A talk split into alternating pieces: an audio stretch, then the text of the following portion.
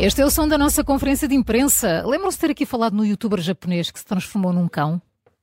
que o Júlio diz sim, mas não faz Não, ideia. não, Aquele que gastou mais de 12 mil euros num fato hiperrealista Ah, sim, sim. último- que andava na rua, a que se chama o Collie Eu não estava cá nesse dia. de Ah, se calhar estava o Luís Soares, pois devia estar de férias. Estás sempre de férias.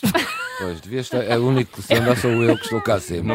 Essa Eu não é que estou é aqui, estou à distância. pois é. Péssima. Não queria dizer nada sobre as é férias, mas enfim. Sim. Bem, ele está de volta. Está de volta, está de volta e traz novidades. Deu a sua primeira entrevista em que falou abertamente sobre o fenómeno Uou, uou. transespécie, wow, wow, e de aspectos mais íntimos. Diz que anda à procura de namorada, mas calma, ele anda à procura de uma dog woman. Portanto, uma mulher que também se vista de cão e ande na rua. Olha, vão ter férias outra vez. Só, só podemos desejar-lhe boa sorte, não é? Ele que nunca mostrou a cara para evitar que as pessoas mais próximas soubessem desta vida dupla que leva, diz que está feliz com a mudança, mas que lhe falta sentir-se completo no que toca ao coração. Diz que gostaria de conhecer uma alma gêmea, que se considera uma pessoa com uma certa anormalidade, mas acredita que há mais pessoas como ele. Agora, agora diz isso, sem, sem te rires. Além de gostar de viver a vida de cão, tem outros sonhos. O o de se tornar uma estrela de cinema. Diz que seria ótimo se pudesse usar a- as habilidades que tem e ter a oportunidade de aparecer como cão num filme. Diz que, embora seja extremamente cansativo passar grande parte do dia de gatas, Sim. É que basicamente o nosso corpo, a nossa anatomia não foi feita para isso, acho mas diz que vale a pena. tantas dúvidas. Diz que vale a pena pela excitação e pelo prazer que tem que só ir.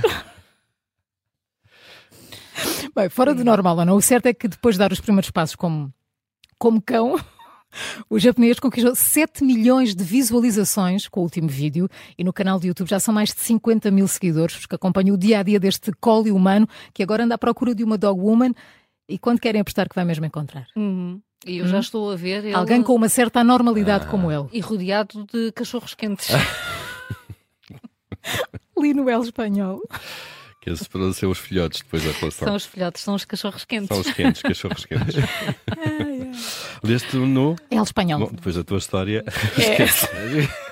Vamos este- os dois de férias. Esta Paulo. que eu li no público, não, esta que eu Não li no público é a nada. coisa mais banal. O que é que é, o que é, que é a polémica da crise do British Museum Ao da- pé disto, do humano. Sim. Não, mas esta ali, ali no público é mais um episódio de facto desta polémica. a Aquela que já do- tinhas trazido. Sim, a primeira, de facto, da- da- da- a noção de que havia muitos roubos e agora a crise provocada, de facto, pela, pela- pela extensão eh, do problema, eh, pelas peças roubadas ou desaparecidas.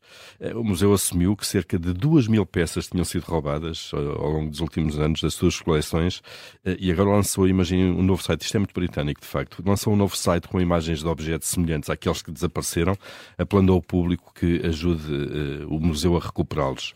São sobretudo peças de joalharia da, da pré-história, a antiguidade greco-romana. Um, este pedido de ajuda para loca- localizar estas peças roubadas um, já, já levou à recuperação de 60 peças, uh, 300 entretanto já foram identificadas concretamente, mas ainda faltam eh, ter o rastro e perceber quais, foram- quais são as cerca de 1600 eh, outras que estão roubadas. Este novo site divulga imagens de artefactos que estão na coleção, mas que ilustram os vários tipos de objetos desaparecidos. Ainda que o museu quisesse divulgar imagens ou apresentar descrições detalhadas, eh, concretas de todos os objetos roubados, não o podia fazer, já que simplesmente não há um, um inventário devidamente elaborado e fotografado de todas as peças que, que- que o museu foi acolhendo ao longo dos séculos eh, e o facto de não existirem registros completos de muitas das joias desaparecidas cria de facto a suspeita de que esse poderá ter sido um dos critérios usados pelo ladrão ou ladrões eh, eh, na escolha das peças eh, a levar dali para fora de forma ilegal, sugerindo que estas pessoas conheciam bem, bem a casa. O tipo de objetos roubados vai de tudo, anéis, colares, brincos, objetos em vidro, pedras preciosas ou semi-preciosas, como a própria peça que ilustra a homepage, no fundo a página de entrada do novo site, que é um anel romano Sardónica, no qual foram gravadas as figuras do deus, do deus Serapis e da deusa Isis, ambos egípcios. Esta crise, eh, no fundo, a constatação de que a segurança do Museu Britânico deixa muito, muito para desejar, é, é, duplamente embaraçosa, porque o museu também há muito tempo que está sob a pressão uh, de muitos países que exigem restituição uh, de património que foi pilhado, foi levado pela, pela, pelas autoridades britânicas durante o período colonial e colocado ali uh, no, no, Museu Londrino. A crise já levou à substituição do anterior diretor do museu foi também despedido o curador, cá está, o momento em que se soube de facto que havia ali um problema, o curador que tinha décadas de casa, que a imprensa britânica identificou, mas que até o momento não foi formalmente acusado, porque está em curso uma investigação policial referente então ao desaparecimento de algumas peças. Portanto, é a crise aqui do, do British Museum a continuar e desta vez então ao tal site procura-se, neste caso não é vivo uhum. ou morto, mas uhum. procura-se peças antigas eh, e obviamente que se agradece a quem ajudar a recuperá-las. Está no público esta uhum. história. É olhar para o eBay com muita atenção. Não é? Exato, é isso mesmo, isso mesmo, Bom, a João trouxe um cão e eu não posso ficar atrás. Eu trago dois cavalos. Pronto. Nada. Podiam, podiam ter avisado que hoje era o tema era animais, não é?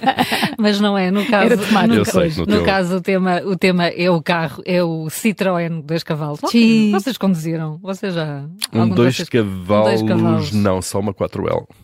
É, daqueles míticos. Sim, mais, sim, sim. Eles têm as mudanças. Aqui, sim, sim, sim, sim. Eu tinha uma 4L também. Tiveste, já conduzi, um, já conduzi dois cavalos, mas tinha uma 4L, por acaso. Pois, o dois cavalos. saudades da Vocês são muito feliz antigos, na 4L. Não, é? Fomos tão felizes na 4L. Opa! É que podes. podes... Não sei se queremos saber detalhes. Não, é, não. Eu ia dizer é das cavalos. Se calhar tem alguma característica que o das cavalos também tem. É igual. Mas eu estou a falar do das, das cavalos, cavalos porque das cavalos faz, é mítico, está quase é a fazer, está quase a fazer 75 Citroën. anos. O Citroën das cavalos. É, é. A história é muito, é muito interessante. Eu li no Expresso e, e assinada pelo, pelo Vitor Andrade, mas é claramente uh, ele pegou no, num press release da Citroën, que lá estão a promover esta data, tem muita graça. O Citroën dos cavalos nasceu antes da Segunda Guerra Mundial, mas precisamente por causa da Segunda Guerra Mundial só foi para a estrada três anos depois do, do fim do conflito, foi a 7 de outubro de 1948 foi apresentado ao público uh, no Salão Automóvel de Paris.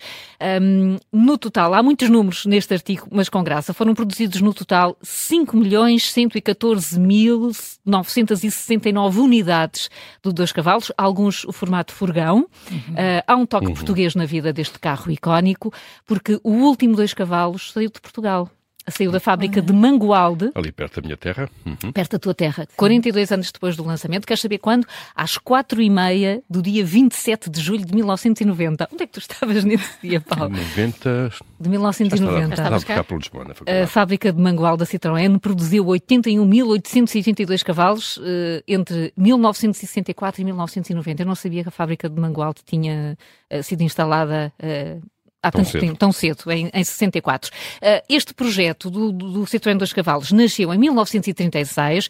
O objetivo era proporcionar às pessoas com baixos rendimentos um automóvel económico e versátil. E assim foi. Uma espécie de forte europeu. Exatamente, exatamente. Uh, uh, o projeto nasceu em, em 1936, portanto, bem antes da, da, Segunda Guerra Mundial, três anos antes. O primeiro protótipo apto a circular viu a luz do dia uh, um ano depois, em 37, e imaginem, agora imaginem este carro, não tem muito a ver com aquele que nós associamos, pesava 370 quilos, portanto era uma pena, uh, uh, estava equipado com um único farol, porque a legislação da época não exigia, não obrigava que fossem dois, podia transportar até quatro pessoas, mais 50 kg de carga e a velocidade máxima do Citroën 2 cavalos era de 50 km por hora.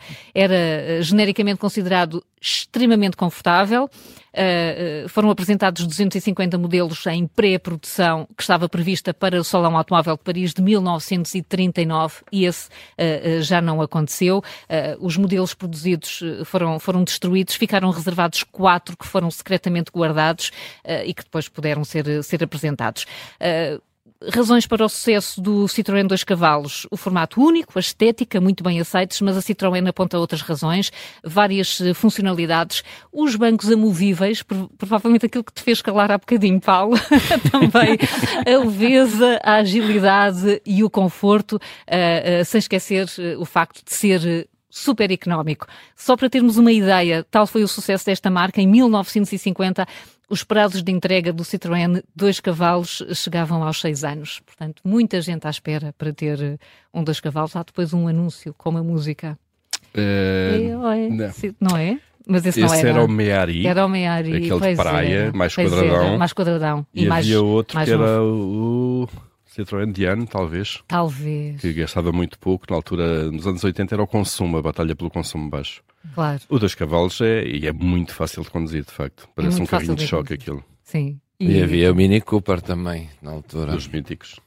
Os Minis. Ah. Enfim, olha, havia- olha, eu tinha uma Tínhamos Sage. tanto tempo. Eu Sim. tinha uma moto Sage. uma Sage. Ah, Bem, uma tu andaste ali pelos, E uma Famel. Era, todos. era da Ah, era, mesma coisa, era. mas era Saudável. Deixa lá, João. Depois, Estão aqui os cotas a lembrar estamos como aqui a isto era, continuar. Estamos aqui a João, Como o conversar. passado era bom. Estamos aqui a conversar mesmo tu estás com o a dedo dizer, no "Pai, botão ah, para descarregar não o separador, olha." Não lhe interessa a conversa a isto. Não, não lembro nada disso. Miúdas. Vocês são muito antigos.